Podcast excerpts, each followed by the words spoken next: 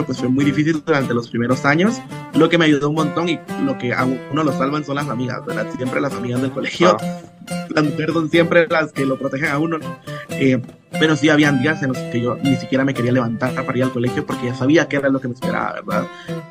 Eh, vamos a suponer, tú eres A positivo y una persona A negativo y le das esa sangre a, la persona, pero lo más probable es que se va a joder. Pero si no se jode esa persona, esa persona. Se va a joder, se va a joder la persona y tu trabajo. Bienvenidos al podcast Cucubano 2.0, episodio 393.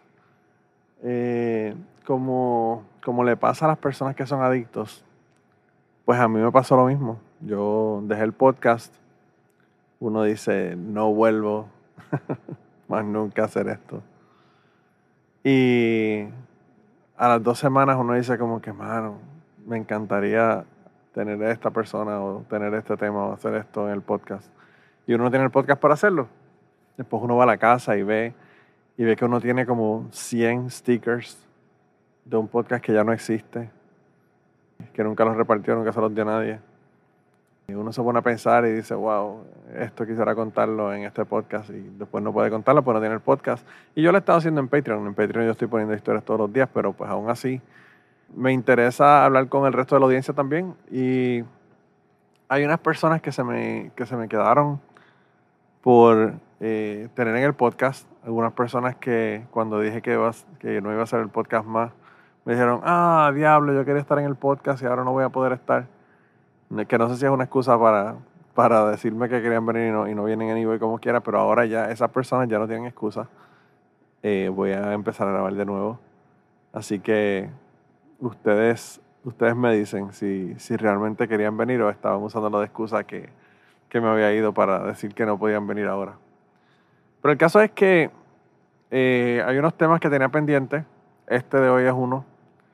Es un tema un poco difícil, el tema de hoy.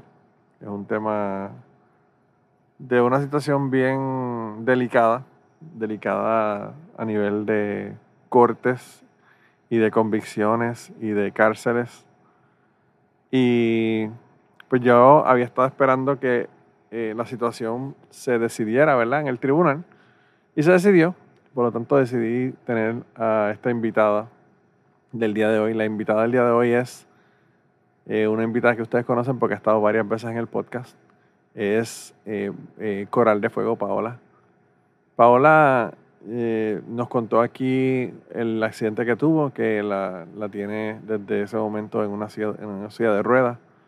Y nos ha contado un montón de cosas de su vida, ¿verdad? Pero pues hoy nos viene a contar de una etapa que ocurrió, que comenzó en el 2012 y fue con un troll muy famoso de Puerto Rico, que se hacía llamar Medea Bot. Y bueno, ella les pasa la historia, yo no le voy a contar la historia en la intro. Pero es una historia bien delicada, como les dije. Y si ustedes quieren escuchar la versión sin editar, van a tener que ir a Patreon. Porque se mencionaron un montón de cosas, se dijeron nombres, se dijeron situaciones y cosas que, que yo tuve que después editarlas para el feed eh, abierto para el público, pero en Patreon está completo. Así que si quieren escucharlo, patreon.com slash manolomato. Eso va a estar allá sin editar. En el de acá, pues va a estar altamente editado. Le voy a quitar nombres y le voy a quitar cosas y probablemente tenga beeps. Pero, pero sí, ese es el tema del día de hoy. Y ya tengo varias personas para los próximos episodios.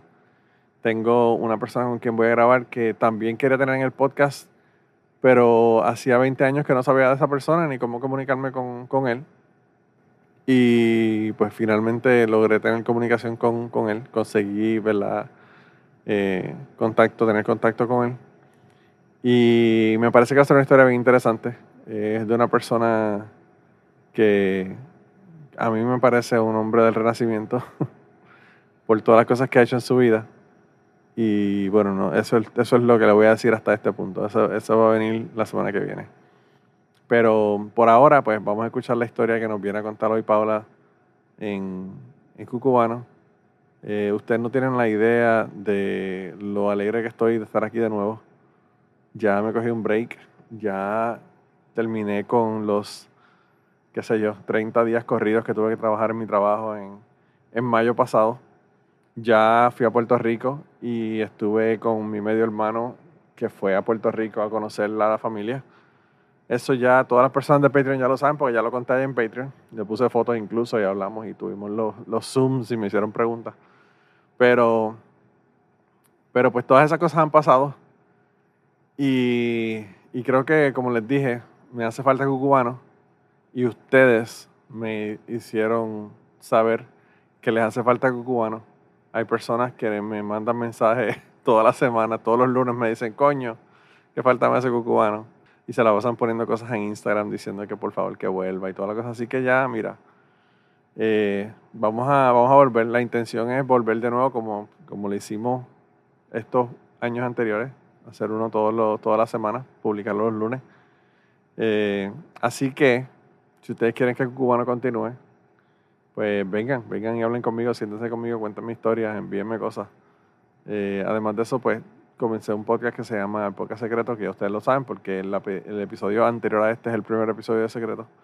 Ya Secreto a este punto tiene 17 episodios grabados, 17 publica 16 publicados, 17 grabados.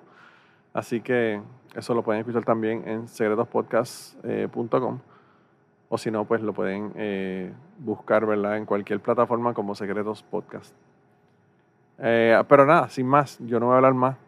Eh, como les dije, estoy súper contento, espero que ustedes también. Y esta conversación estuvo, bueno, estuvo a fuego, estuvo bien, bien, bien heavy. Así que yo espero que, que les guste.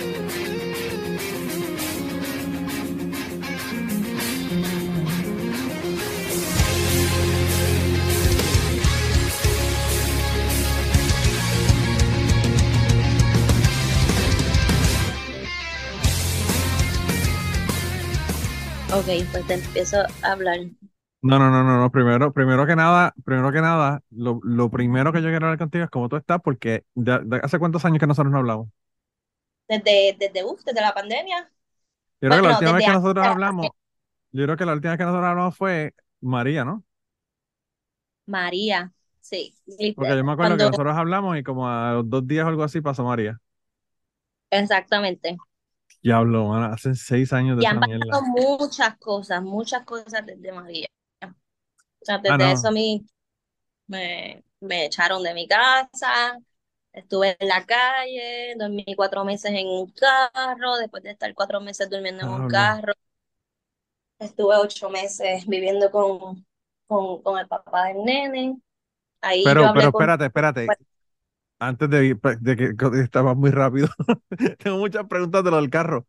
Tú, que estás en un sillón de ruedas, me imagino que eso es un, un- un- una pesadilla dormir en el carro, porque, o sea, tú tienes dolores, tienes un montón de cosas encima de verdad de, de- de estar en la silla de ruedas. Y, y está cabrón, porque en Puerto Rico hace unos calores hijos de puta, o sea, hay un montón de, de factores que de verdad que no me lo imagino. Está brutal. ¿Y cómo tú, Sí, dónde tú dormías en el carro? ¿En dónde, en qué parte, sabes, dónde tenías el carro estacionado? en el área, estaba en, en la urbanización, en, en una, un estacionamiento que estaba cerrado y ahí dormía toda la noche con el aire prendido. En, en el área de pasar. Así es. Diablo, qué cosa brutal. Después de eso, después de eso estuve ocho meses en, en una casa Sí. y después de eso creo que yo llegué a hablar contigo, pero esporádicamente, no teníamos conversaciones así, no habíamos tenido ningún podcast de antes de eso. No, no, no, y, y habíamos hablado así, eh, obviamente, uno dice que uno habla con la gente hoy día con la tecnología y toda la vaina, pero realmente no es lo mismo tú tener una conversación por mensaje con una persona que sentarte a hablar con la persona, ¿verdad? Eh, y, de- y decimos, no, yo hablo con ella. Mira, realmente uno habla, pero no es lo mismo tú sentarte a hablar con una persona que hablar, ¿verdad? Por mensaje y, y estar en contacto de esa manera. Y pues, Se, se, se pajea así como que hola y estar en contacto, pero como que sentarse y contar cosas y hablar y eso. pues. claro. No, y a mí, yo soy adicto a, a- a- bueno, o Telegram, o, Telegram o, o- o WhatsApp, porque ahí tú puedes grabar audios, ¿verdad? Y enviarlo. Y pues si la persona, si, si la persona no puede hablar contigo en ese momento, tú tienes el audio de que se lo pone y la persona lo escucha cuando lo escucha, ¿verdad? Eh, pero, pero sí, eh, yo pienso que eh, por lo menos esa parte es un poco más, más personal que, que uno en mandar mensajes. A mí yo odio los mensajes. No sé si es que yo soy un viejo y a mí los mensajes no me gustan, pero bueno, eso, eso puede ser. Yo soy, yo soy, yo soy. Gen X, Gen X casi boomer, ¿verdad? Pero bueno. Ya, eh, Gen X con actitudes de boomer, ¿verdad? Yo tengo a una que también es Gen X, la que está detrás del teléfono. Son los, me- somos los mejores, somos los mejores. Ustedes, ustedes no quieren aceptarlo, pero Los mejores. somos los mejores, somos los mejores. Vivimos las dos, las dos, las dos vidas, antes y después de la tecnología. No hay récord Ujú. de las dije putadas que nosotros hicimos. Ay, Eh, todas esas cosas, ¿verdad? Eh, pero bueno, pero entonces, entonces estuviste después viviendo en una casa. eh, No, bueno, después de los cuatro meses que estar en el, en el carro, sí, después de eso tenía que bañarme porque me dieron unas diarreas explosivas y nadie me quería abrir las puertas de su casa para bañarme. Y me fui a un hospital, al regional, para poder bañarme. Y resultó con, con la buena suerte que tenía una infección de orinas o que me pudieron hospitalizar. Ahí estuve como una semana hospitalizada. Entonces el doctor declaró que, que no me podían dar de alta hasta que me dieran, porque sabían de mi situación, que no me podían dar de alta hasta que me tuviera un hogar. Entonces la trabajadora social se molestó conmigo diciendo que no, que yo me tenía que ir de ahí porque yo estaba ocupando una cama. Y pues ahí hubo como que una batalla legal entre los doctores y la trabajadora social, porque la trabajadora social quería echarme. las trabajadoras sociales hospital. son siempre tan humanas, ¿verdad? Súper, ya, a mí me sorprendió que trabajadora social y era como que el doctor fue el que me tuvo que defender y decir, mira, pero es que yo Wow. estoy escribiendo aquí que yo le voy a dar de alta en su casa y si ella no está en su casa no puedo mentir en récord. Y Claro. básicamente aguantaron ahí el estadía en, en el hospital para que yo pues pudiera dormir en una cama y no tener que volver a dormir en el carro. Wow. Y después entonces conseguí la casa por plan 8. Y ahí estuve, eso fue en la pandemia. Eso fue desde el 8 de julio del 2019 hasta octubre. Después en noviembre fue que me, noviembre del 2019 conseguí la casa. Y ahí estuve desde el 2019 hasta el 2021. Y entre. Sí, yo pasé la pandemia ahí. Wow. ¿Y te dio COVID? Me dio COVID después. Después, cuando ya en el 2021 regresé a casa con mami y mi querido hijo me pegó el, el COVID. Ah, los, a mí, a mi hijo fue quien lo trajo a mi casa también, así que esas son las la, la dicha de, de la paternidad y la maternidad, ¿verdad? Que todas las enfermedades que cogen en la escuela la traen, se la traen a uno. Pero pues, mira, ¿y tu nene cómo está? Eh, Tiene que estar grande. Está grandecilla ya, está en la sala con mami, está ¿Pero qué, qué edad tiene ahora? nueve años ya tiene, está grandote, grandote. Estás vieja, te estás poniendo vieja. El, el mío tiene 14, imagínate, ya tú sabes. Ay, Dios mío, está entrando a la pubertad. Ya entró a la pubertad, me Sí, imagino, desde sí, los sí. tres. Sí, Está eso. echando Ya tiene hasta pelo largo y todo, una pendeja. y La gente lo ve y dicen como que no lo conocen. Porque no se ya ha no, recortado hace como dos años. diantre, y no se quiere bien recortar. No, y que no se recorte, le queda bien. Yo, cuando yo era, te- tenía su edad, también quería tener el pelo largo, nunca me, nunca tuve el pelo largo. Eh, Estás así viviendo que, de forma vicaria. así mismo, así mismo, viviendo a través de, a través de mi hijo ahora, ¿verdad? Lo único que falta es que empiece a tocar eh, batería y, y ahí cuadramos todo. Eh, pero pues, eh, pues mira, eh, yo había querido contar, que- sentarme contigo y que me contaras toda tu odisea desde hace mucho tiempo, pero pues no, la odisea estamos esperando que se acabara, ¿verdad? Sí, Y, no y me podía hablar. dijiste, y me dijiste que la, que la odisea se acabó y me mandaste un mensaje. ¿Y El el día por se acabó. Por fin, el, este, ¿cuándo fue? El lunes que pasó ahora. Este lunes 10 y 24, el 24 de, de julio, por fin ya se acabó la, Wow. la odisea. El 24 de julio. Qué raro, porque el 25 de julio es que pasan las cosas grandes en Puerto Rico. La invasión gringa, la, la constitución, la, tú sabes.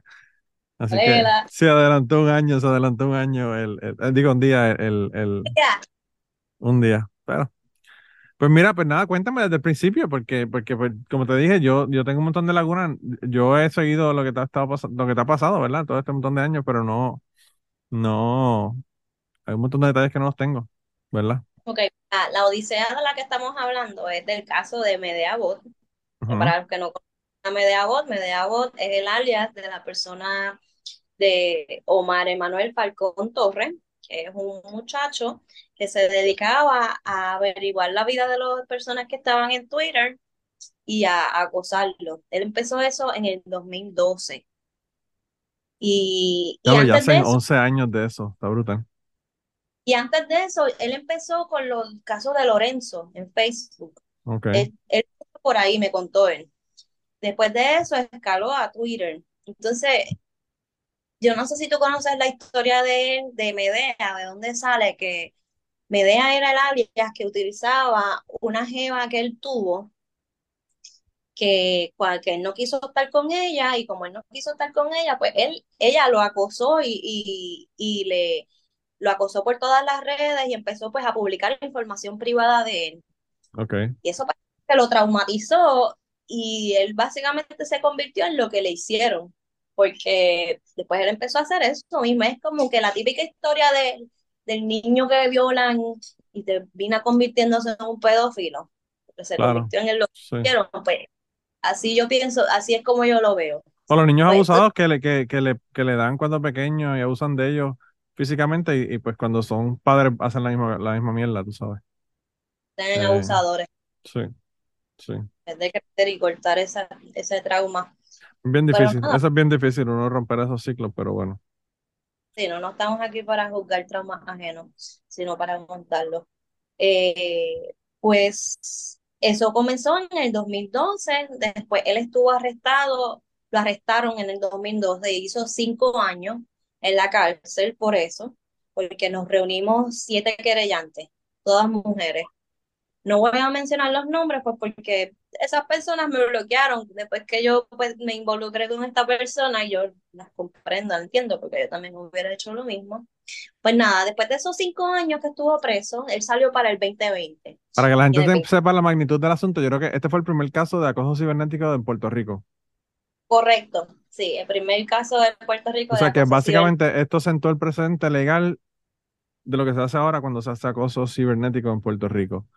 Y, Correcto. y para que tengan, para que sepan la magnitud, el tipo tenía 300 y pico de cuentas y estaba mandando mensajes de todas esas cuentas. O sea, yo creo que, yo no sé, yo me imagino que eso tiene que haber sido una cuestión de 24/7, de, de, de, de toda su vida completa se entraba a, a eso, porque, y no eran solamente mujeres, ¿verdad? También estaba jodiendo con gente, con, con, con hombres, ¿verdad? Los hombres no quisieron come forward, no quisieron acusarlo porque eh, voy a coger un ejemplo bien público y bien, bien famoso, Alexis Zárraga. Él no quiso, él no quiso presionar cargos porque él reconoció que él también pecaba de eso y como que se iba a ver bien Claro. hipócrita. Él acusó cuando él también en sus tiempos de jugador también hizo esas cosas. Sí. Y pues él no quiso eso mismo. Pero su... No, y, y hubo otras personas también que, que también eran así, que eran troleros profesionales en, en, en Twitter. Y que, y que tampoco quisieron hacer los casos porque, bueno, o sea, yo no sé si tú lo conoces, pero eh, ¿cómo? Para mí son unos cagados. Porque todas las que Bueno. tuvieron los pantalones en su sitio para poder hacerlo, pero Mira, yo, yo era de ese grupo de blogueros. Eh, yo me codeaba con todos ellos porque pues nosotros teníamos blogs antes de yo tener podcast, ¿verdad? Y hay unos que no tienen podcast ahora, ¿verdad? Pero eh, Mm. era, qué sé yo, qué, este, Manny, el que ahora es Manny News, que tenía, Pero-. ¿cómo es? Esa persona no se ha muerto. ¿Quién, Manny? Ujú. Ah, no sé, no, de verdad que no sé qué, qué ha pasado de él. ¿Persona? Yo lo último, lo último que supe de él, eso fue hace años, que tenía la cuenta esa de Money News, que era noticias fakes en, en Twitter. Pero él tenía un blog Sí. que se llamaba Memorias de un cabrón confundido. Sí. y lo- Chente, Chente tenía arroz con pinga, yo tenía lo que me dicen las voces, el Blade tenía este en el que tenía, que, que, que él escribía como, ¿cómo? Blasfemias y recuerdos, creo que Blasfemias era y que- Recuerdos, que todavía lo tiene, todavía lo tiene, que, que él se, él, él tenía el personaje de Al carajo se irán, él no escribía bajo su nombre. Entonces tú dices que todos ellos son, o sea, que son unos cagados, pero yo creo que de todo el grupo, la única persona que escribía con su nombre era yo.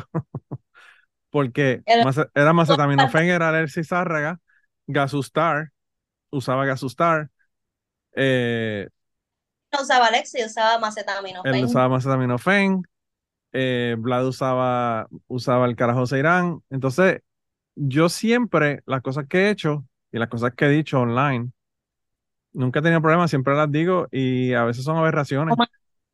Siempre la dices como Manolo Mato. Claro, porque, porque yo entiendo que si uno va a decir las cosas y uno va a tener opiniones, pues uno tiene que dar la cara, ¿verdad? Y Claro quizás sí.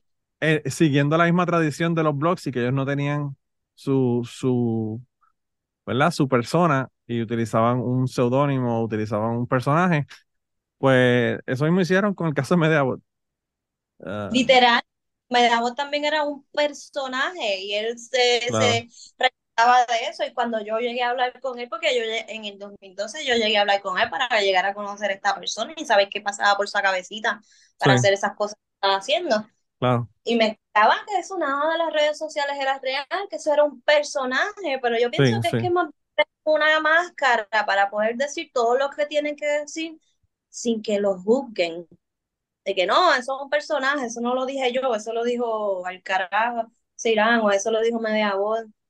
Y yo no sé, eso no yo pienso que, yo pienso que es una, yo pienso que es el- lo, lo más tóxico de las redes es eso, porque los comentarios que son más, más mierda en YouTube o en los blogs o whatever, donde sea, Twitter, eh, los hacen personas que son, que son este, anónimos.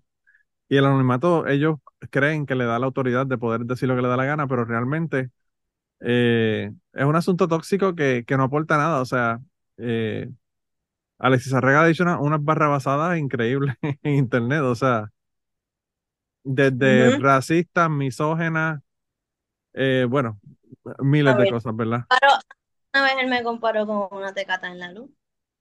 Ah, tú eres sí. como los la luz, siempre estás jodiendo, jodiendo, jodiendo. Y yo de esa paga no le he vuelto a hablar. Ok, está bien, ya me diste bien duro, no, no, no voy a volver a, a, a interactuar contigo. Yo no, yo no tengo problema con él. eh, y él tiene muchísimos seguidores. Incluso yo tengo, un- yo tengo un amigo que trabajaba con él en el vocero y, y le dijo, ah, yo soy amigo de Manolo. Y me dice, ah, diablo, Manolo, sí, yo me acuerdo de los blogs, yo leí el blog de él, bla, bla, bla. Siempre, siempre hemos tenido una, una relación cordial, nunca he tenido problemas con él, pero yo no soy, es, no es mi estilo, como te digo, no mi, mi estilo es Manolo Mato. Yo no, si No, te voy a decir algo, y, y, y, no es porque no diga barrabasadas y, y cosas que la gente me han dicho hasta culo, ¿verdad? Es que si las voy a decir, pues las voy a decir con mi nombre y que me digan hasta culo. Eh, Claro, pero, no de una máscara ni un personaje. pero es bien cabrón, es bien cabrón que como, de la misma manera que hacían en las redes, pues hicieron cuando ocurrió el caso de Mediabot. Eh, porque hubo unas cosas bien feas que, que Mediabot estaba poniendo, mami, de Vlade, de Vlade dijo un montón de cosas personales de él.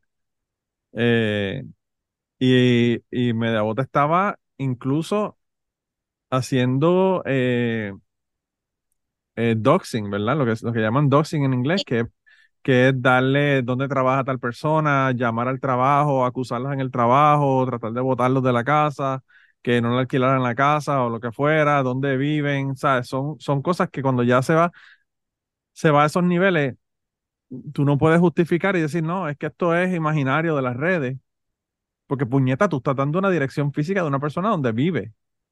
O sea, esto no es, tienen repercusiones en el mundo real, no están Claro. en el jueguito de las redes sociales nada más. Claro, claro. Y, y bueno, eh, una chica que yo creo que no la votaron, pero que trabajaba en First Bank y no la votaron.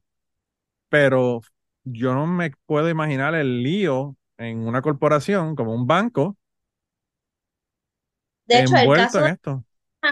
el caso de esta persona todavía sigue en San Juan. Eh, ese, que- ese caso Ah, queda sí. pendiente. Sí, ese caso queda pendiente todavía. Y ella me tiene bloqueado, pero pues, Pero anyway, continúa porque te tienen bloqueada. que te explique por qué me tiene bloqueado. Sí, no, lo que pasa, lo que pasa es que eh, quería explicarle a la gente, porque a veces decimos, ah, que alguien está ahí jodiéndome por internet, un troll o lo que fuera. Esto Mm. es, esto es un troll con esteroides. Esto no, o sea, no era algo que, que era, ¿verdad? Eh, presión. Sí, sí, sí, no era, no era que no estaban aguantando a la gente presión, era que la cosa se estaba yendo bien, bien heavy a nivel personal. Pero Y yo anyway, al principio, al principio cuando él se metía conmigo, con mi condición de silla de rueda, que me cago encima, que me iba a hacer abortar, bueno, cuando, cuando me dijo que me iba a hacer abortar y cuando empezó a meterse con mi hijo y a utilizar fotos de mi hijo, ahí fue que yo dije, no, espérate, Sí. esto tiene que parar. Ya, ya no es, ya, ya es personal, ya Sí. no te estás metiendo, te estás metiendo con mi familia y hay que hacer algo al respecto. Y ahí Claro. fue cuando me decidí querellar en el 2012. Yo me querellé por segunda vez en el 2021, el, el 13 de abril del 2021, él hackeó mi cuenta de Twitter. Y como lo hizo, me molesta mucho a veces que la gente le diga, él es hacker. Porque sí, él tiene conocimiento de sus cosas y qué sé yo, pero más que hacker, es un psycho. Porque la forma en que él hackeó mi cuenta fue que él puso su, puso como que había per- yo había perdido mi password y me mandaron un código. Y él empezó a llamarme y a acosarme de que dame el código, dame el código, dame el código. Y yo, no, no te voy a dar ningún código. Y no, que eso no es para tu cuenta, que eso es para mi cuenta, que me lo bloquearon y necesito ese código. Y yo bien pendeja le di el código. uf, Y, y ahí en, tuvo acceso a mi cuenta. Cuando tuvo acceso a mi cuenta, empezó, bueno, tú lo viste, todo el mundo lo vio, que Coral de Fuego era Coral underscore de Fuego esa cuenta y empezó a hablar barbaridades por ahí, todo el, todo el mundo empezó a hablar mierda y a vacilárselo. Mucha gente que yo creía que eran mis amigos, amistades mías, empezaron a vacilárselo y a darle retweet y yo como que, oh, wow, como la gente se deja ver. Y entonces yo empecé a escribirle a la gente, mira, bloquea, repórtalo, porque me estaba destruyendo totalmente. Yo tuve que cerrar Facebook, porque el Facebook, cada vez que hablaba con alguien, pues le, daba like a un post de mi abuela. Ahí él iba a escribirle a mi abuela, decirle que lo iban a meter presa por estar hablando con esta delincuente, que era una falsificadora de tarjetas de crédito, una prostituta, una drogadicta, sapos y culebras. Yo cerré, cerré el Facebook por eso. Entonces, en, en Instagram, pues empezamos a, a, escribir, perdóname, en, en Twitter, cuando me, me, me hackearon la cuenta, yo empecé a escribirle a todo el mundo para que reportaran la cuenta, reportaran la cuenta. Ahí él subió grabaciones de conversaciones que yo tuve vacilando, no eran ni, ni reales. Y, y tú sabes cómo hacen que graban la conversación y la sacan de contexto y lo quieren ver como que tú eres esto, eres lo otro. Y tú puedes buscarlo hasta en YouTube. Si tú buscas en YouTube, salen esas mismas conversaciones de la grabación, que él grabó las conversaciones de yo hablando con gente y poniéndole pues como un, un shade o, o, o, un filtro de que yo, yo, lo que estaba haciendo eran cosas ilegales Sí. para hacerme y también subió fotos íntimas mías, hizo como 80 cuentas mías también con mis fotos. Y Yo más? me enteré, yo me enteré cuando tú me dijiste que reportara la cuenta, pues yo a todo esto yo hacía a media bota en la cárcel. Yo no sabía cuántos años le habían dado, ¿verdad? Pero yo pensaba que estaba en la cárcel. A él le echaron cinco años. Y entonces, pues tú, tú, tú me mandaste el mensaje y me dijiste, mira, reporta esta cuenta. Y yo digo, Mediabot, ¿qué carajo tiene que, o sea, esto yo no entiendo por qué esto está, ¿verdad? Ahí. Pero cuando la vi, yo quedé espantado, porque de verdad que, como tú dices, el tipo estaba mandando no solamente screenshots, sino que estaba mandando fotos, fotos personales sin ropa tuya, un montón de cosas que yo dije como que anda para el carajo, o sea. eh, Fotos de, de mis cicatrices, fotos de. Yo me acuerdo que, mira, no sé si tú ves aquí una cicatriz que tengo por aquí. Sí. Él publicó, yo, le, yo me tiré fotos de eso y para enseñárselo a alguien, como que mira, estoy en el hospital porque me caí. Y toda esa allí llena de sangre, una foto que es algo como que bien vulnerable y, y también la regó por ahí. Entonces, ¿cómo, ¿cómo yo termino hablando con esta persona? Yo no sé si esto, yo debo admitirlo. En el 2020, yo, yo estaba viviendo con el papá del nene ok. y estoy escribiéndole a esta muchacha que me gusta mucho y quedé con que ella viniera a mi casa después de 10 años de hablar con ella. Y ella pues sí va a ir a mi casa. Fue a casa, pero a mí se me olvidó decirle que yo vivía allí con el papá del nene. Cuando ella vio el papá del nene, pensó que yo lo que estaba planificando era un trisom y como que dijo, no, espérate, esto no fue lo que yo, esto no era lo que yo había acordado contigo y pues se, se echó para atrás y no, que no, que no, que no. Y pues se fue y a la semana él también se fue con ella y pues yo me quedé sola en esa casa por mucho tiempo y quien único me llamaba y me escribía era Medea Bot, porque pues era la única persona que me llamaba y me escribía. Y yo ahí sola, despechada, esta persona se había ido con otra persona. ¿Y él, y él te estaba escribiendo ya habiendo salido de la cárcel o desde la cárcel? Ya había salido de la cárcel, ya él había salido de la Empecé a escribir, yo lo, lo, que hacía era insultarlo, bien brutal. Y él lo que quería era hablar conmigo. Y entonces primero me reclamaba, como que, ah, porque tú me metiste preso, porque tú me reportaste, te, gustaba la atención que te daban cuando estabas en el juicio. Me preguntaba cosas así. Wow. Uh Entonces, en casa, sin el papá del nene, sin mi hijo, ya me había quitado de los estudios porque, pues, con tanto problema emocional, no había podido continuar la maestría. Yo digo, yo no tengo nada que perder. Yo le voy a hablar.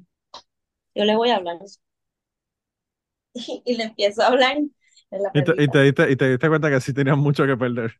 Pues no, con todo eso no sabía que todavía tenía muchas cosas que perder. Yo dije, bueno, pero, e, eventualmente te enteraste de que sí. Eh. De que sí, que perder. Sí, tienes razón. Pues yo dije, yo no tengo nada que perder, pues me voy a dedicar a conocer a esta persona y yo la voy a estudiar. La voy a estudiar hasta que la pueda reportar porque esta persona no pertenece a la libre sociedad. Esta persona no, no, está preparada para estar en la libre sociedad.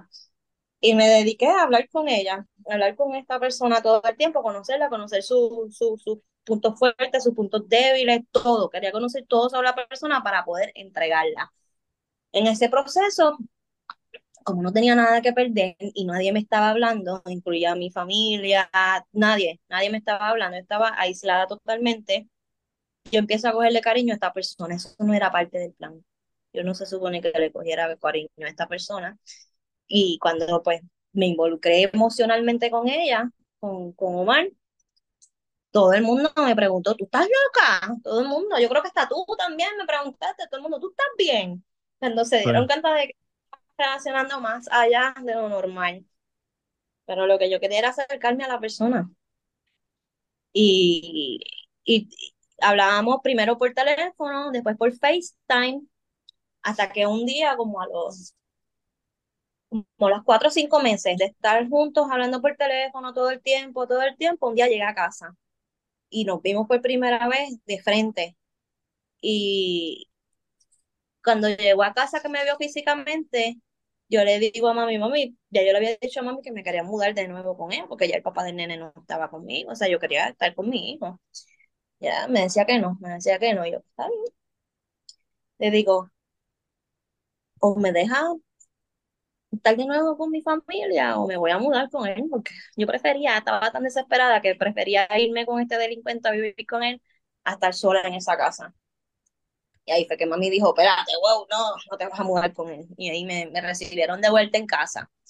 So que para principios del 2021 ya yo estaba aquí de vuelta en casa con mi familia. Después la última vez que nos vimos fue el 15 de febrero. Después del 15 de febrero, en, en marzo, el 8 de marzo, que fue el Día Internacional de la Mujer, ese día él se votó hablando estupideces en las redes. Tú sabes cómo los trolls se ponen en los días así. sí, sí, sí. el día de la abolición de la esclavitud me hace también ofensa que tres tú y racista. Más que por joder, hablando de que si no le gustan los, los pezones prietos o una mierda de esas de las que él habla, tú sabes. Exactamente, literal. Entonces, pues yo vi que esta persona seguía haciendo lo mismo y como que ahí se me, se me cayó todo este inocencia y naiveness de yo lo puedo cambiar, yo lo puedo arreglar, yo puedo hacer que este hombre, yo lo, you know, I can fix him. El, el, tú sabes, toda esa retórica de que él puede hacer que un hombre cambie, ta, Ahí fue que me di cuenta de que no, yo no soy centro de rehabilitación para ningún hombre, este tipo nunca va a cambiar por más que villas y castillas que yo haga.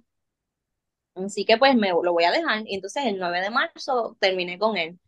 El 9 de marzo él me envió un mensaje de texto diciendo que te quiero obligar a estar conmigo. Y entonces yo ya yo ahí lo había bloqueado, porque ya eso fue en marzo, el 9 de marzo yo lo bloqueé. Y empezó a hacer eso, me escribió la última vez, la próxima vez que te vea va a ser por las noticias. Y eso fue el 9 de marzo. El 13 de abril es que él me hackea la cuenta. La última vez que yo hablé con él fue el 10 de abril. Entonces, pues yo hice una orden de protección. Yo, yo saqué una orden de protección el, el, el 13 el 13 de abril fue que me hackearon la cuenta. El 16 de abril fue que yo saqué la querella. 16, 17, 18, 19, él estuvo llamándome. El 19 yo cojo y lo grabo. Lo grabo con otro teléfono cuando él me está diciendo, ahora vas a ir a la vista. No es que no me importe ni nada, pero quiero saber. Entonces, pues lo, lo, lo llevé, esa grabación la llevé a la, a al cuartel. Y me dijeron que no había constancia de que se había que diligenciado la querella, no había nada en récord, y ay bendito. Pues tengo que esperar hasta el 4 de mayo, que es cuando es la vista. Cuando se celebra la vista, él no estuvo, después el agente Rosado me llama para decirme que sí, que el 16 de abril él estuvo emplazado, estaba, estaba firmado y todo, como que le había entregado la orden. Él incluso había subido una foto de la, de la orden de protección, de que, de que sí la tenía, sí, sí tenía conocimiento de que no tenía que estar haciendo me encanta que esta gente, es como que maté a este tipo, mírenlo ahí en el piso, lo maté, ah, entonces te lo ponen en Twitter y tú como que serás bruto, cabrón. Ellos mismos se discriminan. El ego, el ego no los deja, el ego no los deja, ¿verdad? Eh, salirse, salirse con sus crímenes. No, porque es que tienen que tener el, el crédito. Que ellos. Wow. Ellos fueron. E, él fue, él fue pues este, el 5 de marzo del 2021 es que lo arrestan.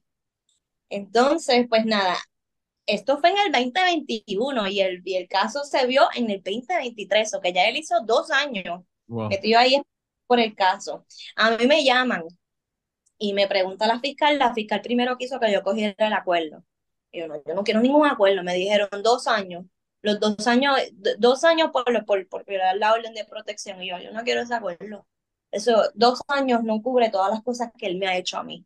Bueno, y, dos años, y dos años ya, ya había cubierto prácticamente, ya hubiese salido ya. Eh, Exactamente, yo, yo me denegué porque yo sabía que no era suficiente. Claro. Y, consejo a los que estén con una vista o, tú sabes, estén en un, en un caso legal, no cojan el acuerdo nunca, no ese juicio digo, no puedo generalizar porque cada situación es diferente, pero yo en mi caso nunca aceptaría el primer acuerdo. El primer acuerdo, no, no coja eso nunca. Y entonces ella trató de persuadirme como que, mira, pero después si vas a hacerlo por jurado, eso va a ser difícil porque son 14 personas y tiene que ser por decisión unánime, lo cual si tú te vas por estadística, las probabilidades de que salga no culpable pues suben, porque pues si no todos salen unánime, no sale decisión unánime, pues sale no culpable, entonces sale ganando como quiera. Pero yo dije que no, que no, que no, que no, que no, que yo quería continuar con el caso. Pues al principio estaba el abogado Farinashi. Farinashi es una persona bien, bien, bien respetuosa. Pues él no lo quiso. Él empezó a votar sus abogados por ir para abajo. Hasta que le tocó uno que se llama el abogado Freire, ese lo cogió. Yo pensé que lo cogió porque era bien mal criado. Bien mal criado que era. Y después dio al caso el licenciado Jerome Gaffner. Y este, yo no sé si tú sabes quién es, que es el que a cada rato sale en la coma porque rompió una orden de protección. Lo han arrestado como 50 veces. Yo me puse a buscar en internet. Él era ex vicepresidente de la Junta de Control Fiscal, o sea que el tipo es PNP. Eso para mí fue una gran victoria más también. Porque tú sabes que Me encanta. Él ni siquiera estaba en el caso. Él se metió en el caso por sus pantalones. Porque cuando, cuando él se enteró que la fiscal que estaba llevando mi caso era la licenciada Ruth González, él se metió. ¿Por qué? Porque Ruth fue la que lo acusó cuando él tuvo su caso. Ah, sí. Y él por venganza se metió en el caso y lo cogió pro bono. Y lo que hizo fue joder el caso totalmente, totalmente. cuando él empezó el caso, cuando entrevistó a mi mamá, ¿verdad que Paola es una problemática? Y ¿verdad que Paola tiene problemas de salud mental? Y entonces cuando la fiscal estaba preguntando como que, ah, ¿y usted piensa que esas cosas que por las que Paola estaba pasando le exacerbaron su condición de depresión? Y salió el, abogado, objeción, ella no es, ella no es psicóloga. Entonces, ¿cómo le estás preguntando si yo tenía problemas de salud mental? Y pero entonces cuando la fiscal le preguntaba si se exacerbaba mi condición, ahí mami no era psicóloga ni psiquiatra. Pero, la, pero es una estupidez, de todos modos, aún sin, esa, sin ese asunto, ¿verdad? Porque el hecho de que una persona tenga problemas mentales no te justifica que tú tengas una persona que lo está hostigando, ¿entiendes? O sea, eh, eh, eh, no, no tiene sentido. O sea, es una defensa bien pendeja porque, o sea, es como tú decir, ah, esta, esta persona, qué sé yo, es bipolar. Pues mira, no tiene, no tiene que preocuparse por las cosas que están haciendo en internet y el doxing que le están haciendo y las fotos que están compartiendo que, que son privadas y todo este tipo de cosas. O sea, la persona, la víctima no tiene, no hay ninguna justificación de, por el parte, por el lado de la víctima que te justifique que, lo, que le hagan lo que le están haciendo, ¿verdad? Eh, es una estupidez. Pero los abogados que lo que quieren es minar la credibilidad del testigo. Claro, Y ante los jueces. Recuerdo también durante el jura, durante el juicio que me, yo en una yo les comenté, mira, Ros, Rosimar tenía una orden de protección y como quiera la mataron. Cage la cambió el número de su teléfono y como quiera la mataron. Y el abogado de defensa salió rápido brincando. Lo que hicieron tus amigas no tiene nada que ver en este caso. Y después yo hablando acá con una persona, me, yo le dije eso eh, y, y él la persona me dijo, eso fue una, una táctica para que los del jurado no pensaran en otros casos. Y lo que pensaron fue que eso fueron mis amigas que hicieron eso como para distraerlo. Al final. Claro, pero ¿cuántas, ¿cuántas mujeres en Puerto Rico las han matado en los últimos cinco años? Por, por hablarte de cinco años, ¿verdad? Te podría hablar de los últimos 100 años en Puerto Rico, porque esto no es algo que es nuevo. Eh, y cuánto porcentaje de esas mujeres tenían una orden de alejamiento, que es lo que llaman en otros países, orden de protección que le dicen en Puerto Rico. Eh, eso no es un carajo. Si tú, si tú vas a meter a una persona, eso es como tú decirle, mira, en esta tienda está prohibido robar y tú vas a decir, ah, diablo, no voy a robar en la tienda porque está prohibido robar. Mira, o sea, es un papel. El que va a hacer un crimen lo hace con papel, sin papel. Por eso es que yo, a veces la gente me dice, por ejemplo, ah, que los baños, las personas trans en los baños.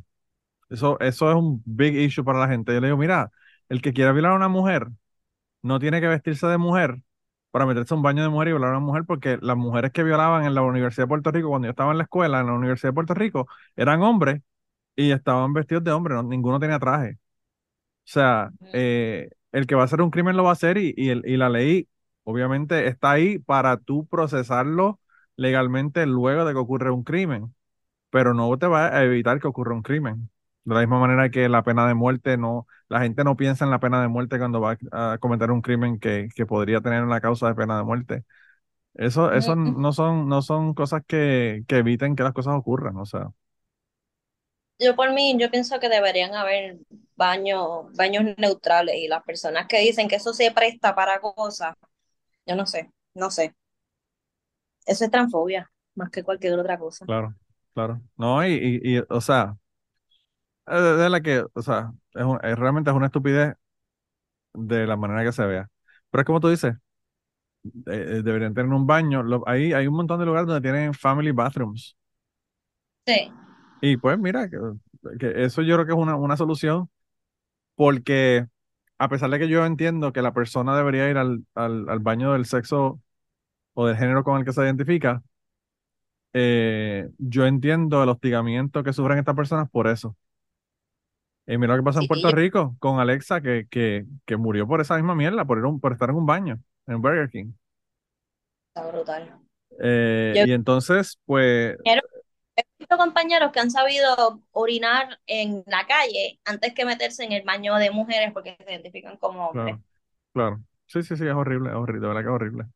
Eh, y entonces, pues, uno, uno quisiera que tuvieran los derechos de ir al baño que quieran, pero también uno piensa, cómo están las cosas, yo no sé si es mejor, ¿verdad? Tener un baño que vaya una persona que cierre la puerta y es privado y ya, y y no, y no haya otras personas, ¿verdad?, que están yendo al mismo baño.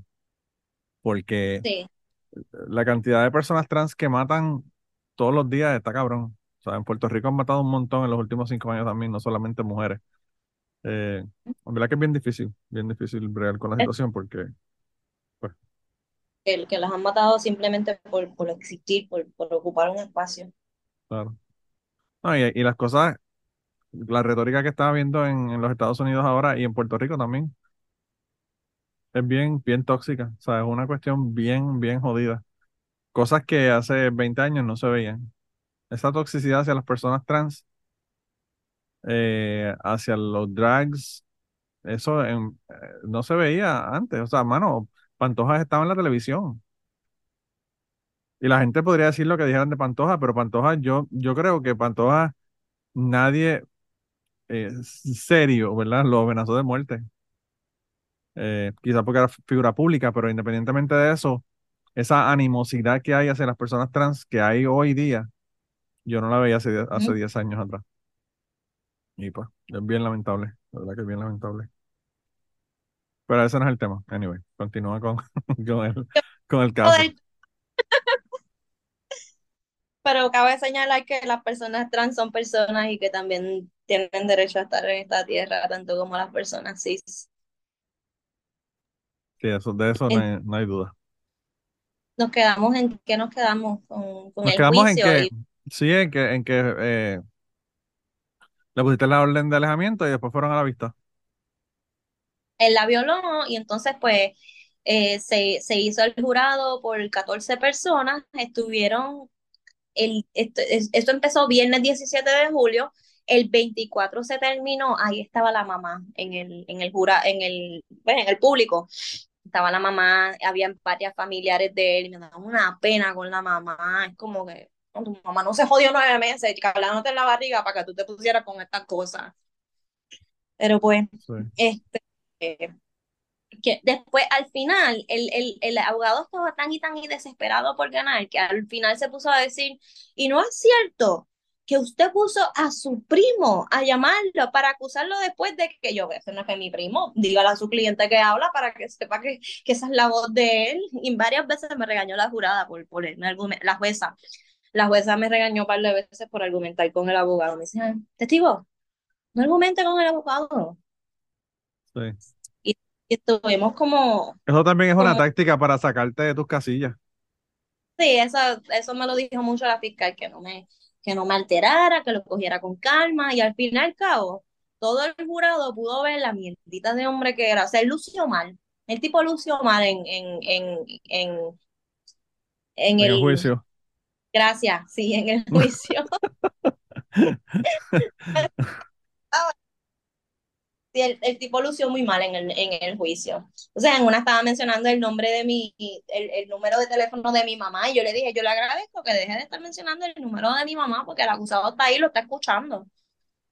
Y entonces decía, pues el, el número tal, tal, tal, y lo otro que usted no quiere que yo diga, porque es que el tipo es bien, bien joyita, bien joyita en el tipo. Sí, sí.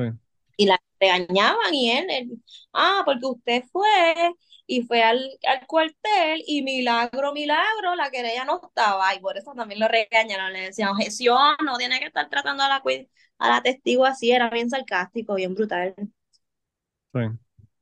Pero al fin y al cabo, pues, estábamos mami y yo agarrar de manos ahí, bien brutal. Para colmo, mami se cayó el, el, la semana antes y se rompió Oh, wow. se, ligamento, se desgarró un ligamento y tuvo que, para juramentarle el viernes, ella juramentó desde casa por, por, por Zoom. Este, y después fui al, fue al jurado con, con, con, la, con la rodilla y en muletas y todo porque pues, se cayó, pero pues pero al final todo salió bien, gracias a Dios. El 11 de septiembre es que le dan la sentencia. Ese día no tengo que ir. Ese día me llaman y me dicen, le echaron tanto. Entonces quedamos a la espera. Yo también estaba con la, ya al final, como mami no estaba muy segura, porque resulta que yo lo llamé a él. Pero después, y entonces el abogado me empezó a preguntar, pero no es cierto que usted le habló y le escribió y le dijo, me botaron de mi casa, me quiero suicidar y otra cosa, y déjame en paz. yo le texté eso. Y me dice, no es verdad que usted le escribió esto y esto y esto y esto, pero yo no me acordaba de la fecha. Y pues me, me, me presionó hasta que sí lo acepté. Si yo le escribí eso, le escribí eso, le eso y sí lo llamé. Pero en el, en el closing statement o en el argumento de, para cerrar el juicio, la fiscal mencionó que sí yo lo llamé, pero en el récord de llamadas está que yo lo llamé el 10 de abril y la orden de protección la pusieron el 16. O sea que ya ese cabo suelto que habían dejado de que yo lo había llamado, pues ya lo pudo, pudo cerrar en esa parte. Sí. Por decisión unánime, ya cuando, cuando el jurado salió, yo, me, yo estaba bien tranquila porque yo sabía que iba a ganar, porque todas las caras de los jurados era de complicidad hacia mí, como, como sonrisa, eran, se veían como bien orgullosos de que tomaron la correcta decisión o la decisión correcta. Sí. Eso era a ver en sus caras. Pero ¿De qué también, también, también el asunto es que es una persona que tiene precedentes de esto mismo, o sea, eh, que, que también ¿Qué? es, o sea, ya está la el segundo juicio que el hombre va por, por, por esta misma mierda, ¿entiendes? De hecho, y no podíamos mencionar que, que él había tenido otro caso, porque ya la presunción de reincidencia estaba. O sea, ya ellos sabían que él era reincidente. Sí, Entonces, cuando la, cuando la fiscal me preguntó, ¿y cómo ustedes se conocen? Yo le dije, ya, esto nosotros lo habíamos hablado aparte de que no íbamos a decir que era un caso juntos. Yo lo único que dije fue por un caso en el 2012. Cuando yo dije eso, el abogado, que se excuse la testigo, que se excuse la testigo. Yo, ok. Sacaron al jurado completo. Mire, que no íbamos a mencionar esto y diga la testigo que está en riesgo de desacato. Explíquele a la testigo lo que significa estar en riesgo de desacato. Y la, jueza no le quise, yo no le tengo que explicar eso a la testigo. Era como que por todos lados él quería amedrentarme, como que, jueza, claro. regaña, jueza este, y él, no, no voy a decir nada. No sé, yo entiendo que él fue a, a- él fue a la cárcel y pagó por el, por el crimen anterior, pero si una persona sale de la cárcel y empieza a cometer los mismos crímenes que por los que fue a la cárcel antes, eso es relevante en un caso. Y, Claro. Y pues no se, no se deja, no se deja traer eso a, a- colación y realmente es una estupidez, en mi opinión, ¿verdad? Porque, ¿sabes? Eh, es, es exactamente lo mismo que él había hecho antes y por la razón por la que estuvo cinco años en la cárcel. Y yo estaba loca por decir eso, por poco se me zafa. En una yo le iba a decir, en una yo le iba a decir, porque cuando me estaban preguntando por qué lo dejé, yo le dije, bueno, pues porque seguía con las mismas actitudes que lo llevaron a la cárcel una vez. Pero no lo dije porque va y me acusan a mí de desacato, whatever. Entonces dije, Claro. bueno, lo, lo dejé porque seguía con las mismas actitudes que, que de siempre. Porque Sí. no podía, porque si no, ya tú sabes, estaba amenazada por el abogado. Y entonces cuando tú estabas teniendo, ¿verdad? Las conversaciones con él y, y, y toda la vaina, por eso fue que entonces te bloquearon toda esta gente que estaba en el caso anterior contigo. Sí, porque yo pues me hice novia de él literalmente y lo seguía y Está, le está hablaba. bien, pero sí, sí, ya, yo entiendo que pues, te pueden haber encabronado, pero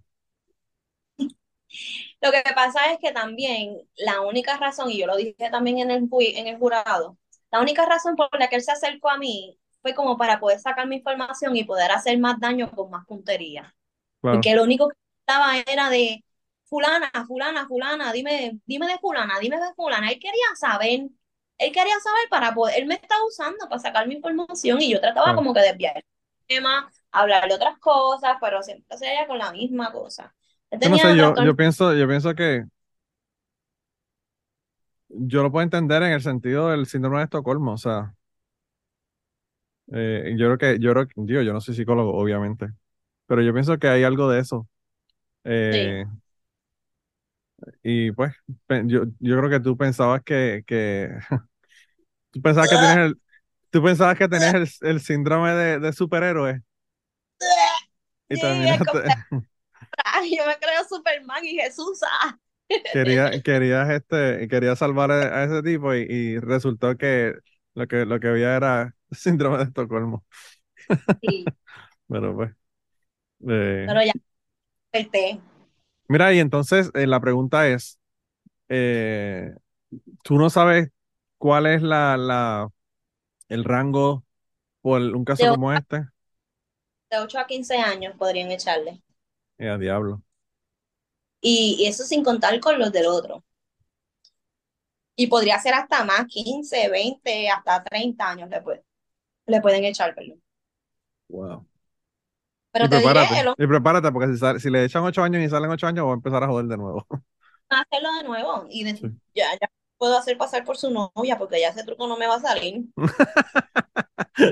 Yo creo que, yo creo que por tu bien, mejor no debes de hacerlo, independientemente de que, de que te pueda salir esa, ese truco. Creo que No, por tu no, bien no. no deberes de hacerlo. Oh, wow. He recuperado demasiado como para poder dejarlo, echarlo a perder todo lo que he recuperado. Pues sí, chica, de verdad que qué bueno que ya se acabó esa vaina, porque de verdad que estar dos años en este, en este asunto es un pain, ¿verdad? Uno con la tensión de qué va a pasar, con vistas, con todo esto. A mí me encanta porque, eh, tú sabes, una, una, una de las cosas que te dicen es que tú tienes derecho a tener un juicio justo, rápido, y la parte rápido es la que, la que a veces no, no ocurre, ¿verdad? Porque en, en mi opinión, dos años es un montón de tiempo. Eh, eh, yo pienso que no, no debería, no debería pasar tanto tiempo en, en un juicio y uno, ¿verdad? Pensando y con la atención y todo lo demás. Mira, y, y entonces, eh, volviste a estudiar, no has vuelto a estudiar, ¿qué estás haciendo? Ahora mismo estoy trabajando en, una, en un centro de llamadas, guardando dinero como loca para Sí, terminar la maestría en psicología escolar. Pero eh, quiero guardar dinero. Desde que empecé a trabajar, empecé a trabajar en el 2022.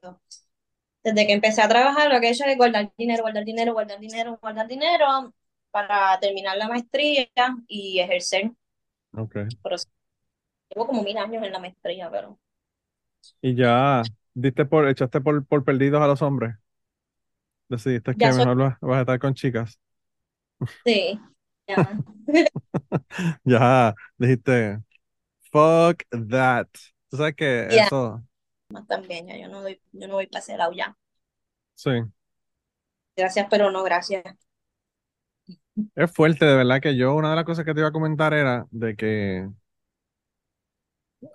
las mujeres, una de las cosas que, que yo he escuchado mucho de las mujeres es que por la cuestión física, ¿verdad? Se sienten vulnerables eh, en los dates, en las relaciones, incluso eh, si- sin cuestión de relaciones, sales con un tipo y vas en su carro para ir al cine con ese tipo y las mujeres en todo momento tienen en su cabeza que este tipo es más fuerte que yo, me puede violar si le da la gana.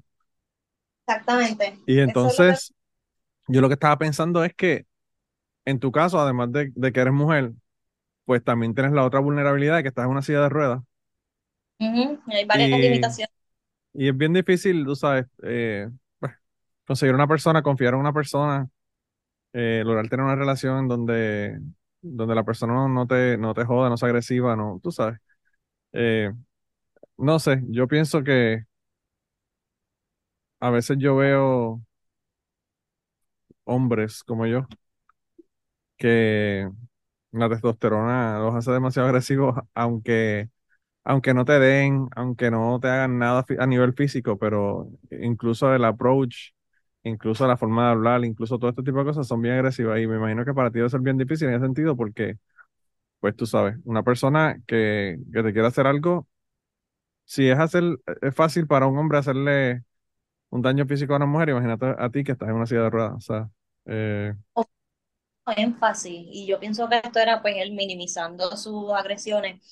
Él hacía mucho, el pero es que yo no te he violado porque el papá de mi hijo pues me agredió sexualmente, físicamente y emocionalmente y él hacía mucho énfasis en que yo no te he metido puños en la cara, yo no te pues no, no te he tocado un pelo, yo no te he violado, yo está bien y me hacía mucho énfasis en que él nunca me iba a hacer daño físico. So que él aceptaba que el daño emocional me lo estaba haciendo. Y me, claro. mira, tú no me tienes que tocar para hacerme daño, tú no, no me tienes que tocar físicamente para hacerme daño. Y a veces Y el asunto, y a veces el asunto es que el, el- el abuso mental eh, a veces es peor, la cicatriz, el, el, el hematoma se va y sana la piel, pero aquí se queda atente toda la mierda que te dijeron. claro. Sí, es, es bien fuerte. Y en el caso de él, o sea, que él realmente sabía cómo joder a la gente. Sí. Eh, porque él, él era un, un bully profesional, eh, por lo, por lo que yo vi, ¿verdad? De, de lo que estaba, de lo que estaba haciendo. Yo en un momento dado, eh, yo no sé qué fue el comentario que yo hice. Eh, porque yo sabía de la existencia de Mediabot desde antes del primer caso, ¿verdad? Porque yo veía tweets y cosas que, que él ponía de personas que yo seguía y él era muy hábil a empezar a ver a quién tú estás siguiendo y le mandaba, tagueaba a todo ese montón de gente en Twitter para que todas las personas vieran los tweets, ¿verdad? Y entonces eh, yo dije algo de que, algo de Mediabot, fue algo negativo de Mediabot. Si tú hablabas Eh, algo con, con el username de él y ahí él aparecía el- sí, el asunto es que yo no, yo no usaba, yo no tagueaba a Mediabot, yo, yo puse Medea espacio bot, o sea, para que se le hiciera difícil si lo buscaba. Y, y- y él lo estaba buscando, o sea, estaba, estaba haciendo un search de términos, ¿verdad? Y entonces yo lo que dije fue algo de, eh, ah, que Mediabot, que sí que sé yo qué, que fue algo negativo de Mediabot y, y lo que me respondió me dijo, ah, pero mira esto. Y me mandó un montón de fotos ahí de, de Vlade y, y screenshots de Vlade, supuestamente. Y yo como que, cabrón, no me metas en esta mierda, porque yo no quiero, yo no quiero estar en esta mierda, tú sabes. Y no es porque esta gente sea mi amistad, porque realmente no son mis amistades, son gente que yo conozco de online, ¿verdad? Yo nunca ni, ni los he visto. Pero, pero no quiero que me utilices a mí para tirarle bache a otra gente, ¿entiendes? Eh, Y yo lo que hice fue que ni, ni le contesté, pues dije, si yo le contesto, entonces ahí la gente va a ver el tweet, van a decir qué carajo fue lo que pasó, van a ir, van a ver el tweet de él y va a ser un lío cabrón. Sabes, y por eso yo, Pauta. Hasta ahora, yo no quería grabar contigo, porque primero que nada, no quería saber qué era lo que pasaba, ¿verdad? Al final del asunto, y segundo, tampoco quería eh, todo el, todo el mierdero, ¿verdad? De, de, de, de este tipo. Apesta. ¿Cómo? Repíteme. Revolcar la mierda para después decir que apesta. Claro, revolcar la mierda, ¿no? Y que, y que me que empieza a joderla a mí también. Eh, Cuando, cuando con este tipo de personas, lo recomendable es hacerle un, bloquear a la persona, reportarla, hacerle un screenshot para que Sí. tú puedas ver cuál es la cuenta, pero no, no, no darle quote retweet porque le hace darle engagement a la Ah, cuenta. claro, sí, sí, sí, sí. Sí, si vas a hacer un comentario de un tweet que pusieron, eh, lo pones como imagen, no lo pones como, como tag. Exacto. Sí. No, la gente va y le da engagement y empieza a hablar con la persona. Y eso es lo que la persona quiere. Uno no debe darle atención. No, y el, y el no asunto debe- es que en, en Puerto Rico, eh, la, la comunidad tuitera tóxica de, del 2007 al 2012, que, que es la época más... La gente habla de, de que Twitter es tóxico ahora, pero la gente no tiene ni puta idea de lo tóxico que era Twitter en aquella época. En 2009 fue tóxico, fue, yo digo. Sí, en el 2009 era como que el, el pico, ¿verdad? Eh, pues en, en ese momento, todo ese montón de tuiteros que se conocían, ¿verdad? Y, y jangueaban a veces, hacían este que yo no, yo no estaba con ellos porque obviamente estoy acá en, en Kentucky, pero ellos se iban a, qué sé yo, a las respuestas y se encontraban en la respuesta, o se iban, qué sé yo, qué, al lado, a la tortuga en San, en San Juan o donde fuera, y se encontraban y hacían encuentros tuiteros y escribían sus sus usernames en la pared de la barra y mierda. Eh, o sea que toda esta gente se conocía, entonces cuando Medea empezó a hacer lo que estaba haciendo, lo que la gente decía, anda para el carajo, mira esto. Entonces se, se hablaba del asunto porque era como que, wow, qué chisme cabrón. Y todo el mundo empezó a tener, como tú dices, ese engagement con esa cuenta de Medea o con las cuentas de Medea. Ujú. Pero cuando empezaron a poner, esta mujer trabaja en First Bank y esta es la dirección de esta persona y mira el hijo. Real. Sí, ahí es donde la gente dijo como, oh, shit, tú sabes, como que todo el mundo dijo, espérate, que esto ya se está saliendo de proporciones, ¿verdad? Eh, Estaba saliendo. sí. Eh, pero, pero sí, de, yo veía los tweets porque, pues obviamente, como te digo, toda esta comunidad tuitera, que la mayor parte de ellos eran blogueros de, de aquella época, pues yo los sigo, ellos me siguen, o sea que yo, lo- yo los veo y, y, y eh, él, él era muy hábil agarrando a las personas que lo seguían para, para taguearlo. A veces, a veces él ponía una foto de alguien, X persona. Yo- 80 gente, 80 personas. Sí, y con los tags de toda esa gente, y, y te ponía una respuesta a esa con el tag de más y con el tag de más, y te hacía un thread que eran tags de Mm. gente nada más. Y yo digo como que wow. retweet también desde la otra cuenta y entonces él mismo se contestaba desde otra cuenta, él mismo hablaba solo con otras cuentas, una cosa bien loca. Es una cosa bien, bien, bien eh, sociópata, realmente. Eh, Sociópata. eh, bien, esqui- bien esquizofrénico el tipo. Wow. Pues yo no sé de verdad qué va a pasar, pero yo espero que, que le den el máximo. Ese es mi, mi deseo, ¿verdad? Eh, porque pues hay gente, como te digo, que no aprenden. Y el tipo es súper joven. Si le dan el máximo, va a salir y, y- y to- yo de verdad que estoy seguro que va a seguir jodiendo.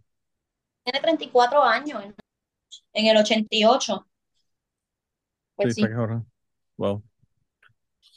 Chica, pues de verdad que me alegro mucho que haya terminado tu ordeal.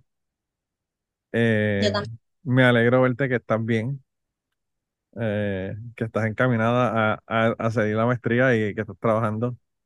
Eh, no sé, últimamente te he visto, yo sé que tú te desapareciste de las redes después de que esto ocurrió y abriste otra cuenta y, y como que no estabas haciendo mucho engagement en las redes. Y de vez en cuando te, te escribía, pero siempre me preocupaba cómo estabas tú mientras estabas en el proceso, ¿verdad? De la cuestión legal. Porque yo sé que eso aumenta el estrés en uno, eh, uno está tenso todo el tiempo. A pesar de que uno sabe que esa persona está en la cárcel y que, y que no le va a hacer nada físicamente, pues uno, uno está pensando qué va a pasar con este caso, ¿verdad? Eh, pero ya últimamente, como te, como te digo, te he visto en las redes y, y- y te veo súper bien, te veo súper contenta y me alegro un montón, de verdad. Gracias, sí, yo no estuve en mis mejores momentos en el 19 2019, 2021. Estos tres años yo estuve bien, bien mal. Y tú lo viste. Pero Sí, ya, sí, yo, lo vi. a ser la, la Paola que yo era antes y a, a estar con, con la sanidad aquí enfocada en mis metas. Sí, yo de verdad que me alegro un montón. Y, y yo espero que la gente se haya olvidado de las cosas que pusieron, porque de verdad que era una salta de estupideces que uno decía, wow, de verdad que tú te das cuenta de cómo se está manipulando los, los tweets y las cosas y los screenshots que estaba poniendo. Sí, la Eh, información. Hubo gente que me escribió como que, porque había una conversación bien fuerte que hablaba como si yo estuviera grooming un nene de 17 años. Y la verdad es que, que eh, mucha gente me cuestionó, loca, tú estabas hablando con un menor de edad, y es que la verdad es que el chamaquito siempre me dijo que tengo 18, después que yo hablo con él es que me doy cuenta que tenía 17, y ese bochinche lo estaba diciendo por DM, y ya tú sabes, tú puedes coger esa conversación y darle Claro. otra entonación. El que no me conoce y no sabe que yo tengo un hijo, piensa barbaridades de mí. Mucha gente me, me cuestionó en el mensaje, en mensajes privados, loca, tú estabas grooming that kid. Y yo, no. no, y también Pero yo pues, pienso que lo que, también yo pienso que el, el- el agravante de todo este asunto es que en ese momento fue que salió la lista del montón de gente que ah, estaban. Y entonces, pues fue como que, ah, para que ustedes vean que no son solamente los hombres los que hacen esto, mira, las mujeres lo están haciendo también.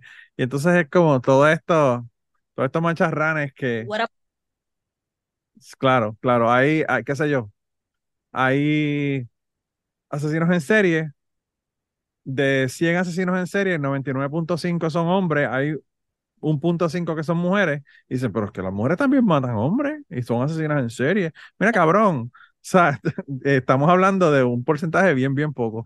Pero independientemente de eso, eh, como, como fue como que el timing este de todo este bochinche que ocurrió por personas que estaban haciéndole outing, ¿verdad? Que si, bueno, yo no voy a mencionar quiénes son las personas, pero hubo un, un caso de una, de incluso de, un- de una, una compañía que estaban sacándole fotos a, a menores de edad y toda la pendejada y estaban util- utilizando Instagram, ¿verdad? el, el Eh, del barco. sí. Anyway, el, el, eso y además de eso, Ya estoy diciéndolo, pero me imagino que le vas a poner el pip cuando le dices. no, en el cara, esto va para Patreon, esto, esto, si acaso lo saco público, sí, pero, pero aquí pues no. Pero anyway, el caso es, es que, eh, También estuve en esa posición cuando salieron los, los DMs y eso, y mucha gente me acusó. Yo me quedé bien sola en el sentido de que hubo bien poca gente que, que hizo el acercamiento. Tú fuiste una de las pocas personas que hizo el acercamiento cuando eso estaba pasando.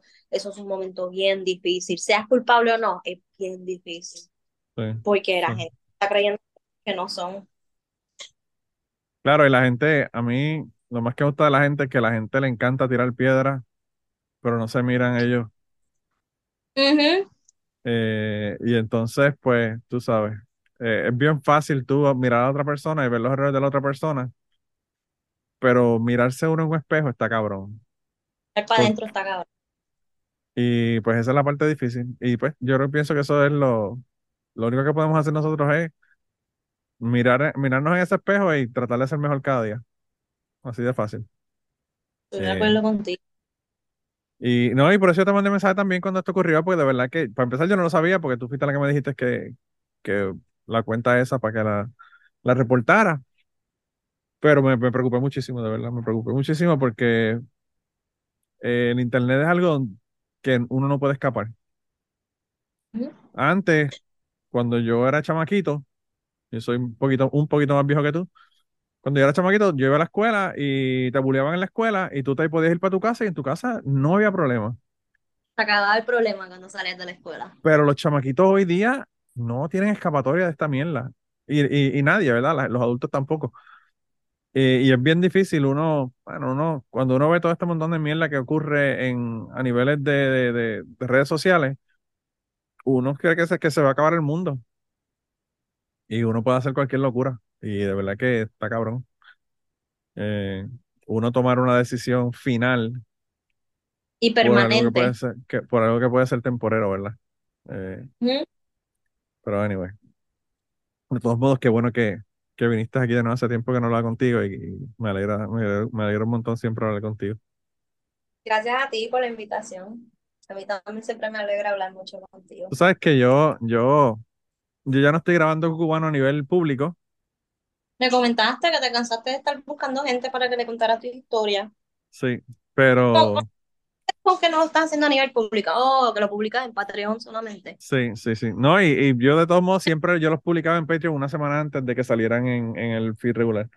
Pero eh, esta conversación contigo y una conversación que voy a tener, que la voy a grabar el martes con una persona que quería tener antes de Cucubano y que, y que no la logré conseguir hasta que dejé de grabar Cucubano. O sea, eh, yo perdí contacto con esta persona por 20 años y no sabía cómo conseguir esta persona que yo conocía, ¿verdad? Y, y hice una historia en Patreon sobre un, un taller que yo estuve en Puerto Rico que se llamaba Hombre Total. Y, y era, era solamente para hombres, para trabajar con traumas, cuestiones, ¿verdad? De, sentimi- de sentimientos, que tú sabes que eso es la, lo que ningún hombre quiere hacer, ¿verdad? Bregar con sentimientos y mirar hacia adentro. Y yo hice ese taller, un taller bien bueno. eh, y conocí a una persona que me pareció fascinante. Paola, una persona fascinante. El chico, este es el, este es el, el, el preview del próximo episodio. Mm. El chico es ciego, pero es bailarín de ballet. Wow. Tiene un montón de grados universitarios. Eh, escribió un libro. Y A otras personas bailar, ¿cómo aprendió a bailar? Bueno, él- él- él bailaba desde antes de quedarse ciego, porque él se quedó ciego, eh, se quedó ciego, pero, pero de la manera que él, que él baila, bueno, te voy a enviar el video para que lo veas. Eh, el tipo, eh, pues baila ballet y, y mira, es una cuestión de memorizarte los pasos, saber dónde está y no caerte del escenario, porque pues tú sabes, aparte de que él baila con su, con su bastón de, de ciego y toda la cuestión, o sea, y, y lo utiliza como parte del, del, como parte del baile. Pero anyway. Yo quería tenerlo en el podcast y, y como hacía 20 años que no hablaba con él, pues yo no sabía, tú sabes, cómo contactarlo. Y hice esta historia de, de cuando estuve allá en ese taller en, en, San Juan, en el, en el Patreon, y dije, coño, me puse a hacer un search, ¿verdad? Yo no me acordaba ni del apellido de él. Eh, su nombre era Fabián. Y yo puse Fabián, no vidente, ballet, a ver qué carajo aparecía. Y boom, me apareció un video en, en YouTube. Oh, wow. Y yo dije, ah. Y, el- la, y la persona que puso el video, que fue la persona que organizó ese, ese, ese proyecto de danza, ¿verdad? En, me parece que fue en Bellas Artes. Eh, yo le dije, mira, yo no sé si tú pues, todavía tienes contacto con, con Fabián, porque hace 12 años que posteaste este video, pero me encantaría hablar con él. Y entonces la persona me mandó un mensaje, eh, porque obviamente cuando tú tienes el apellido de la persona es bien fácil encontrarlo. Eh, y yo no, yo no sabía el apellido. Y entonces, eh, pues le, le envió un mensaje, él me llamó y hablamos. Y entonces voy a grabar con él el martes. Así que, Paola, puede que tú seas la persona que trajo de regreso a Cucubano. ¡Wow! ¡Wow! Así que, Yo estaba triste porque es que no había cesado y ahora me siento... pues tú sabes que yo, eh, los adictos, los adictos somos así, tenemos recaídas y pues, como yo estoy adicto a, a grabar podcast, puede que, puede que empiece a grabar Cucubano de nuevo, veremos a ver. Me alegra haber Eh. sido de esa recaída. Pero si no, pues van a haber dos episodios que van a ser bien interesantes y van a estar al principio en Patreon, quizás los ponga a nivel público después. Y ponga Medea con, con la arroba al final o algo para que no la encuentre. Si salen dentro de ocho años. Ah, Pero bueno. Pues nada, chica, de verdad que me alegro un montón hablar contigo. Cuídate un montón, manténme al, al día. Me mandas mensaje y me dice para darle el update a la gente de, de cuánto le echaron, ¿verdad? Yo imagino que eso va, probablemente salga en, en las noticias. ¿Ah? Que lo más seguro, probablemente eso salga en las noticias porque es un caso de un rein- reincidente, de verdad. Eh, Sí, el 11 que tenemos que estar bien pendientes y si no salen las noticias yo me voy a asegurar. Yo lo voy a publicar y espero no ser esta la última vez que salga en tu programa. No, no, no, pues muchas- tú sabes que tú puedes venir cuando tú quieras. Lo que tienes es que mandar un mensaje y, y- y grabamos cuando sea. Yo, yo siempre le digo a la gente eso. Lo que pasa es que la gente se, se pone en shy y dicen, ay, eh, pero yo fui hace seis meses y para qué yo voy a ir. A mí no me importa. Yo eh, tengo gente que viene todo el tiempo, ¿verdad? También. Eh, pero pues, eh, hay muchas personas que me han mandado mensajes últimamente y me dicen, diablo, que falta ese cucubano, me hace falta cucubano. Y yo lo que quiero es que la gente sepa que a mí también me hace mucha falta cucubano. Eh, así que, Porque yo también me puse triste cuando me dijiste que lo ibas a cerrar. Espero que, que hagas como el Phoenix. sí, sí, yo creo que tengo todavía un montón de, de stickers y un montón de cosas que tengo que usar, así que puede que, que sigamos con el asunto. Pero bueno, pero nada, chicas, cuídate un montón. Un abrazo. Tú También, gracias por la oportunidad. Cuídate. Bye bye. Bye bye. Y antes de terminar el podcast del día de hoy, queremos dar las gracias a las personas que nos han ayudado, ¿verdad?, para hacer el podcast posible. Eh, la primera persona que quería agradecerles a Raúl Arnaiz, que me hizo el logo de Cucubano. Eh, Raúl Arnaiz lo consiguen en patreon.com slash Raúl Arnaiz y allá pueden ver sus trabajos. Realmente al- Raúl es tremendo artista. Y además de eso, la canción del podcast la canta Maida Belén con Rafi Lin en la guitarra y Kike Domenech en el 4. Queremos darle las gracias también a ellos por permitirnos utilizar la canción para el podcast. Además de eso, a mí me consigues en patreon.com slash Manolo Matos o me consigues en Twitter como Manolo Matos y el podcast lo consigues como Cucubano Pod. Así que por allá nos puedes enviar mensajes, nos puedes decir eh, que nos quieres contar historias, te puedes autoinvitar a participar en el podcast. Siempre estamos buscando invitados nuevos que tengan historias interesantes, así que no, no dudes en llamarnos si tienes una historia que nos quieres contar. Y nada, espero que pasen una semana increíble y nos vemos prontito.